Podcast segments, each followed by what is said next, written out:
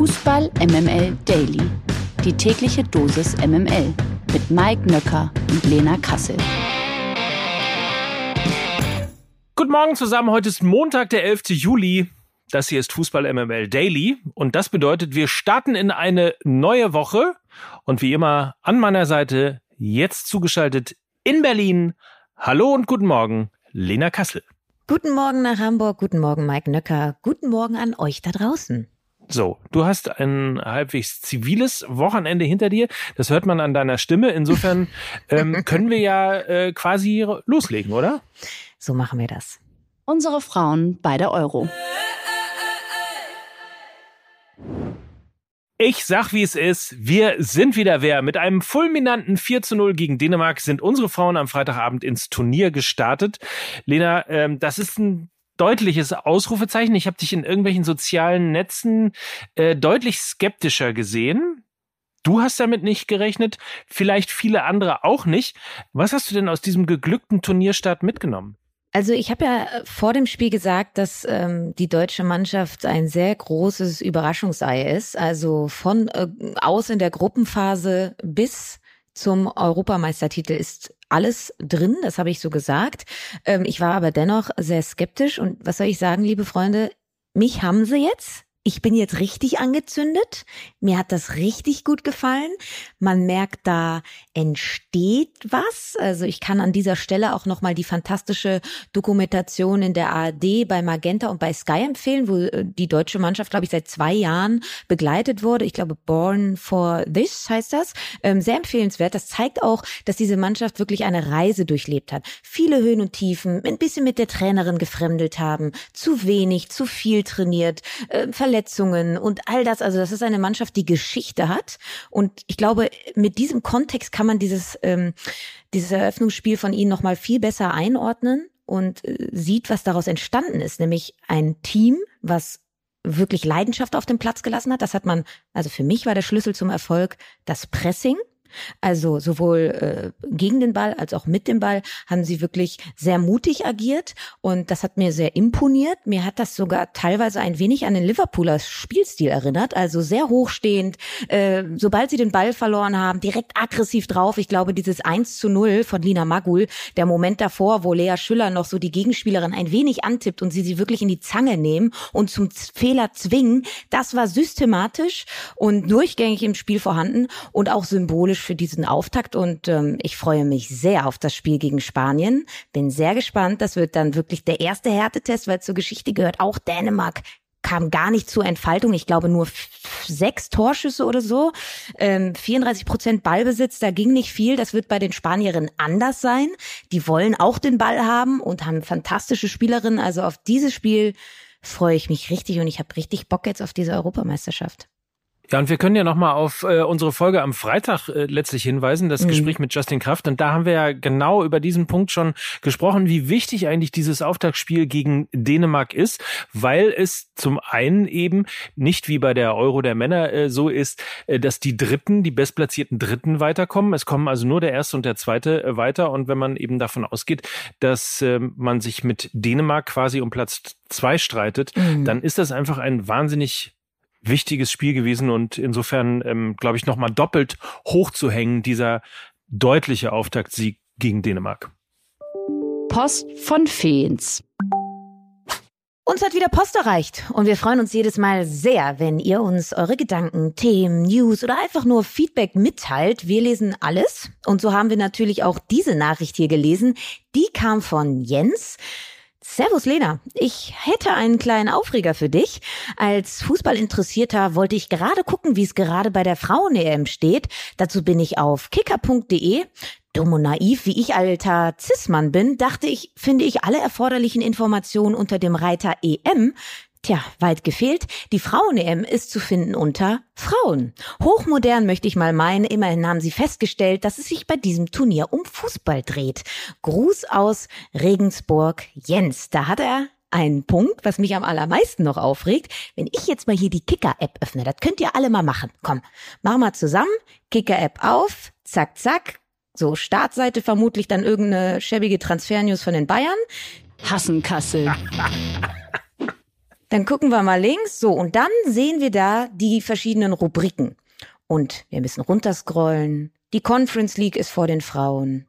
Die Nations League ist vor den Frauen. Und ganz da unten, vor der U21 und den Junioren, finden wir eine, eine Rubrik namens Frauen.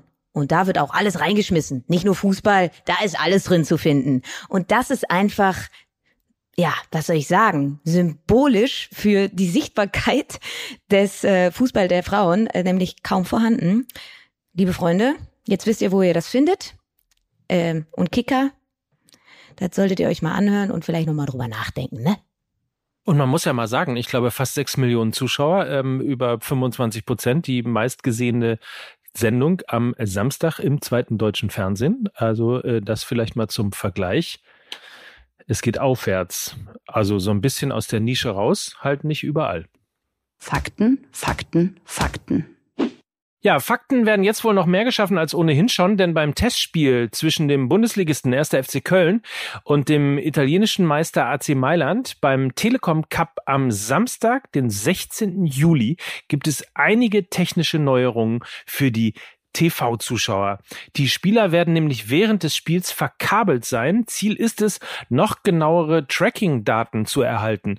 Mithilfe der Daten und einer künstlichen Intelligenz sollen dadurch beispielsweise Tiefenläufe von Spielern in der Offensive, die beste Passposition, die Anzahl der Spurwechsel vor der Torerzielung und die defensive Kompaktheit eines Teams automatisiert ermittelt werden. Der Einsatz von künstlicher Intelligenz im Bereich der Analyse ermöglicht es den Vereinen und natürlich auch den TV-Zuschauern neue relevante Erkenntnisse über das Spiel zu gewinnen. Die Ohrfeige. Die kommt heute von Matthias Sammer. Der ehemalige Sportmanager des DFB hat sich in einem Kicker-Interview über die fehlende Einbindung verdienter Ex-Fußballer beim DFB beschwert. Zitat, es ärgert mich kolossal, dass man auf die Expertise von ehemaligen Nationalspielern wie Völler, Ballack, Matthäus, Lahm oder Schweinsteiger nicht zurückgreift. Das sind alles Leute, die müssen beim DFB nicht Präsident werden, aber warum schafft man nicht eine Stelle als Vizepräsident, um Ausdruck, Gesicht und Haltung zu bekommen, so Sammer. Hm, Mike, hat er recht? Hm. Und wenn ja, was könnte der Vorteil von solchen ehemaligen Nationalstars beim DFB sein? Naja, vergleich es ja mal mit den Vereinen. Da sind ja wahnsinnig viele Legenden oder ehemalige verdiente Spieler eben in Führungspositionen dieser Vereine. Der FC Bayern ist da natürlich federführend gewesen. Mhm. Ähm, aber im Grunde genommen müsst ihr euch nur euren Lieblingsverein ansehen und ihr seht, ähm, da sind eben ehemalige Spieler auch mit vertreten. Und ich finde, insofern ist der Punkt auch ein wirklich veritabler Punkt, weil im DFB entscheiden nicht-Fußballer über Fußballer. Und ähm, das ist ja in der Vergangenheit irgendwie auch knatschend schon mal schiefgelaufen. Und insofern äh, da auf die Expertise von ehemaligen Spielern zu verzichten, ähm, ist also liegt total nah. Ich finde die Kritik völlig nachvollziehbar und wundere mich ehrlicherweise auch, warum ähm, es eben so wenig Spieler gibt, die eben nachhinein eben auch im DFB aktiv werden. Wie so oft finde ich, die Mischung macht's. Und deshalb finde ich den Vorschlag tatsächlich ähm, toll, zu sagen, es gibt den Präsidenten, der vielleicht auch einen ein Stück weit Distanz hat, um eine Neutralität zu wahren, um einen kühlen Kopf zu bewahren, nicht zu emotional zu sein. Und es gibt eben den Vizepräsidenten, der genau für diese Eigenschaften zuständig ist, komplementär zum Präsidenten. Das fände ich eine hervorragende Lösung. Und deshalb ähm, kann ich mich dir, Mike, und auch Matthias Sammer da nur anschließen. Top. Dann Deals.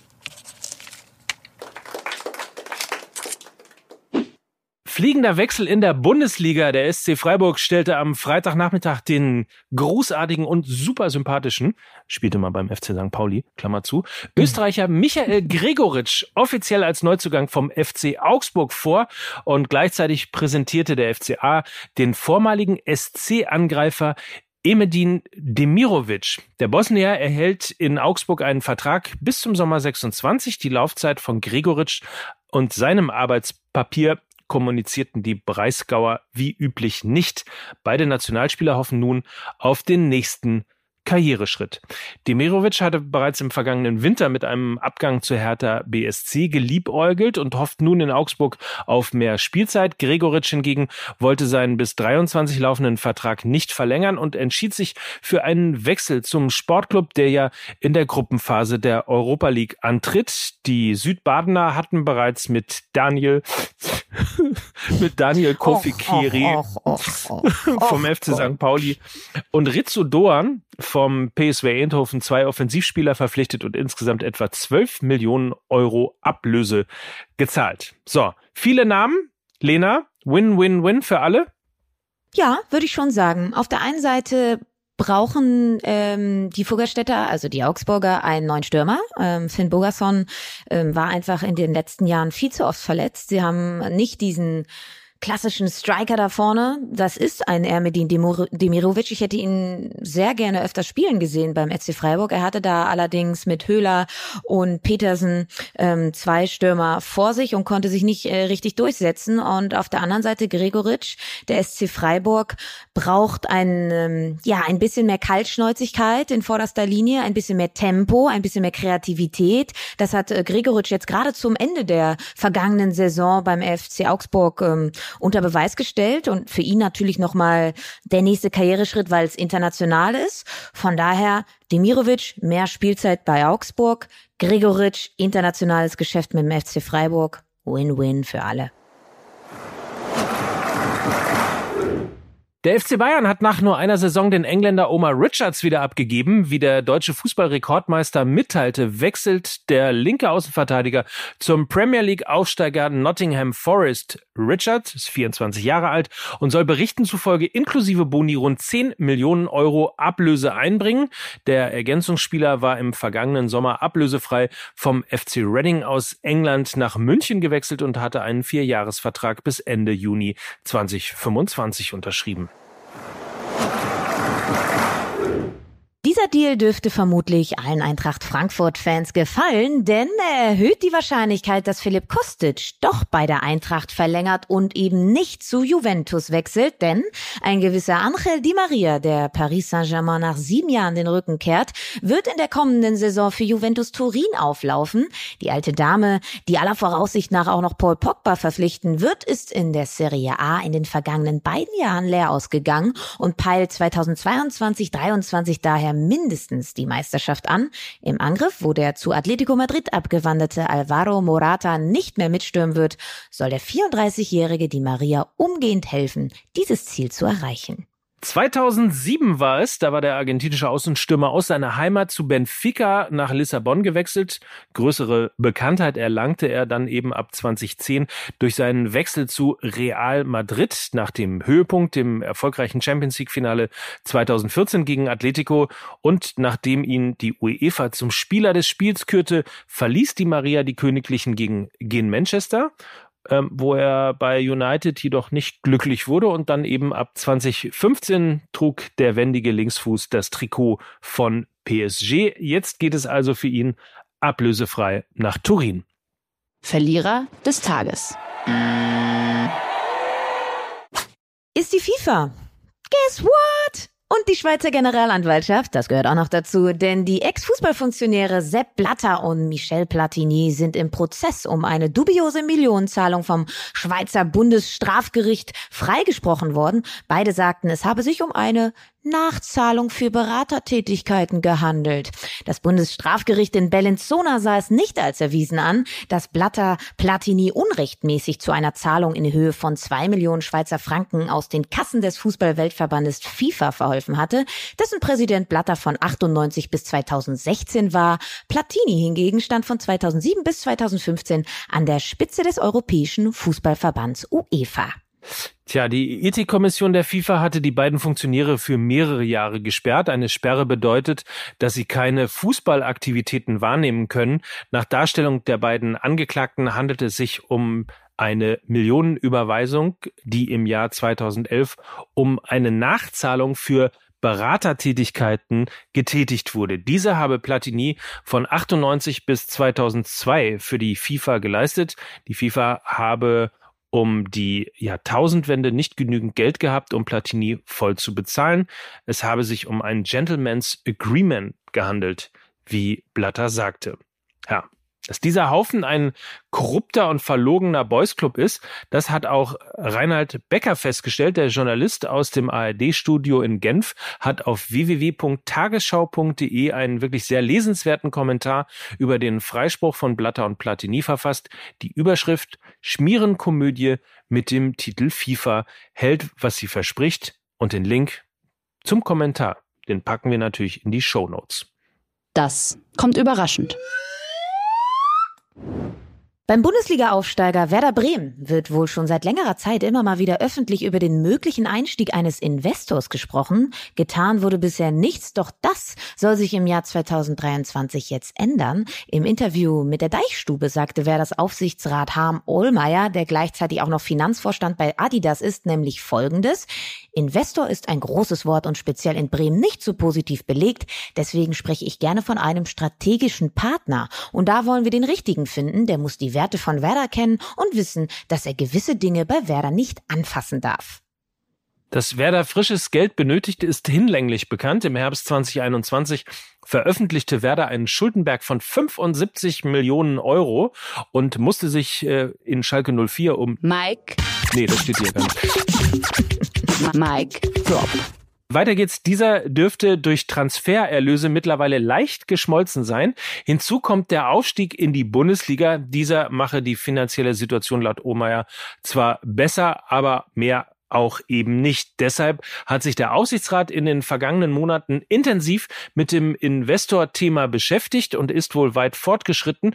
Wir sind, Zitat, bei 80 Prozent von dem, was ich mir vorstelle, um den nächsten Schritt einleiten zu können, also konkret auf Partner zuzugehen, so Ohlmeier. Über die Anteile habe man sich auch schon Gedanken gemacht. Zitat, die 50 plus 1 Regel steht, also das ist die Grenze. Man wird im ersten Schritt sicher nicht an das Maximale gehen, sondern es werden gegebenenfalls ein zweiter und dritter Schritt folgen, so Ohlmeier weiter. Also auf die Werder-Fans warten spannende Zeiten. Kleiner Tipp, vielleicht lohnt sich ja vorher auch ein kurzer Anruf bei der alten Dame in Berlin, um mal nachzuhorchen, wie das so geklappt hat, ne, mit dem Investor. Ja, und, und wie man das Geld auch vielleicht äh, behält, also oder sinnvoll einsetzt oder naja, dass es nicht plötzlich weg ist. Ja, Fragen über Fragen. Fragen über Fragen. Der Boomer und das Baby. Mike, ich weiß, du willst das jetzt nicht hören, aber zwischen uns liegen ja dann doch ein paar Jährchen. Manche würden sagen Generationen. Und deshalb wollte ich heute mit dir über eine Aussage vom ehemaligen Bundesliga-Torschützenkönig Dieter Müller sprechen. Der 68-Jährige hat sich nämlich im Gespräch mit dem Kölner Internetportal Report K über die heutige Spielergeneration beklagt, die wie Robert Lewandowski oder Anthony Modest trotz bestehender Verträge ihre Clubs verlassen möchten. Zitat, für mich hat das mit Usman Dembele und Pierre-Emerick Aubameyang damals beim BVB angefangen, dass sie nicht mehr zum Training kommen wollten. Das wäre bei uns zu unserer Zeit damals undenkbar gewesen, aber die Spieler machen heute ein, zwei Verträge und haben ausgesorgt. Das ist heute eine andere Mentalität bei den Spielern. Demut findest du da selten, so Müller. Und dieses früher war alles besser Argument hört man ja oft bei U50 Menschen. Frage ist natürlich jetzt, ob er damit recht hat oder ob es bei egal welcher Spielergeneration im Profifußball immer schon ein Problem mit der Demut gab. Also wie stehst du zu der Aussage? Also es gibt ja den wunderschönen Satz, dass die Erinnerung mit goldenem Pinsel malt. Mhm. Insofern ähm, bin ich natürlich ein bisschen bei dem, was du da angedeutet hast, also mit dem Satz, früher war alles besser. Das stimmt schon, dass man da sehr schnell bei diesem Satz dabei ist. Ich finde, man kann es nicht so richtig einordnen. Natürlich ärgere ich mich über Dembele, natürlich habe ich mich über Aubameyang geärgert und natürlich finde ich auch das Verhalten von Robert Lewandowski im Moment alles andere als gentleman-like. Auf der anderen Seite muss man natürlich sagen, so richtig viel Geld war im Fußball damals nicht unterwegs. Und ähm, es ist ja jetzt nicht die einzige Branche, wo, ähm, naja, ein bisschen möglicherweise über die Stränge geschlagen wird oder unlauter oder sich einfach nicht korrekt verhalten wird, wenn es um viel, viel Geld gibt. Und da äh, muss einfach, finde ich, der Fußball sehr oft ähm, den Kopf hinhalten ähm, für eigentlich ja eine Mentalität, die leider ähm, in diesen Jahren, in diesem Jahrzehnt, in, in diesen Zeiten ähm, nicht, nicht ganz so unverbreitet ist. Ne? Also was ich damit sagen will, ähm, es gibt wirklich so viel unlauteres Verhalten, wenn es um viel, viel Geld geht, in vielen, vielen Branchen. Aber der Fußball muss halt eben, weil er so wahnsinnig in der Öffentlichkeit steht, halt immer und immer wieder am meisten dafür hinhalten. Ja, ich hatte ein ähnliches Gefühl. Also eher auch so ein bisschen, ähm, also der Fußball an sich ja auch immer ein Spiegel der Gesellschaft, ähm, meistens und oft äh, zeitgemäß und zeitgeistig. Und dass wir in einer turbokapitalistischen Welt leben, wo Demut jetzt nicht sonderlich on vogue ist, äh, das wissen wir auch alle. Und ich habe irgendwie das Gefühl, genauso wie du sagst, der Fußball steht immer in einer gewissen Form unter einem Brennglas. Und es kann natürlich auch sein, dass, ähm, ja, also die armen Fußballer, und das ist jetzt auch in Anführungszeichen gesetzt, ein wenig Opfer des Systems sind, weil eben sehr viel Geld im Umlauf ist. Aber ich fand diese Aussage durchaus ähm, diskussionswürdig und ähm, wir haben jetzt kurz darüber diskutiert. Wir freuen uns wieder von ähm, euch zu hören. Post von the Fans. Äh, würden wir uns sehr darüber freuen, wenn ihr vielleicht da auch die ein oder andere Meinung zu habt. Ne? Aber um es nochmal zu sagen, also ich finde es absolut auch scheiße, wie sich Dembele oder äh, Lewandowski äh, verhalten hat. Also ja. nur damit das nicht in den falschen Hals gekommen ist oder falsch verstanden worden ist. Falsch äh, verstehen äh, kann man diese Aussage jetzt nicht. Heute Abend beginnt um 18 Uhr der zweite Vorrundenspieltag bei der EM der Frauen. Das ist relativ eindeutig. Österreich trifft am frühen Abend auf Nordirland und die Engländerinnen empfangen Norwegen zum voraussichtlichen Prestigeduell um Platz eins in der Gruppe A, also den etwaigen Gegner der deutschen Frauen. Also schaltet ein. War schön mit dir, Mike, wie immer. Ja, fand ich auch. Das ist ein guter, ja. Äh, ein Auftakt nach Mars in diese neue Woche, möchte ich sagen. Die ja tatsächlich, äh, nur um es schon mal zu sagen, ja schon die vorbereitende Woche auf den Start der neuen Saison der zweiten Liga ist. Da hast du vollkommen recht. Die beginnt. Am Freitag geht's los. Ja. Verrückt. Also, ähm, wir wünschen euch eine tolle Woche, einen tollen Montag. Wir freuen uns sehr, wenn ihr morgen wieder einschaltet. Und das waren für euch heute, wie immer, Lena Kassel und Mike Nöcker für Fußball MML. Ciao. Tschö. Dieser Podcast wird produziert von Podstars bei OMR.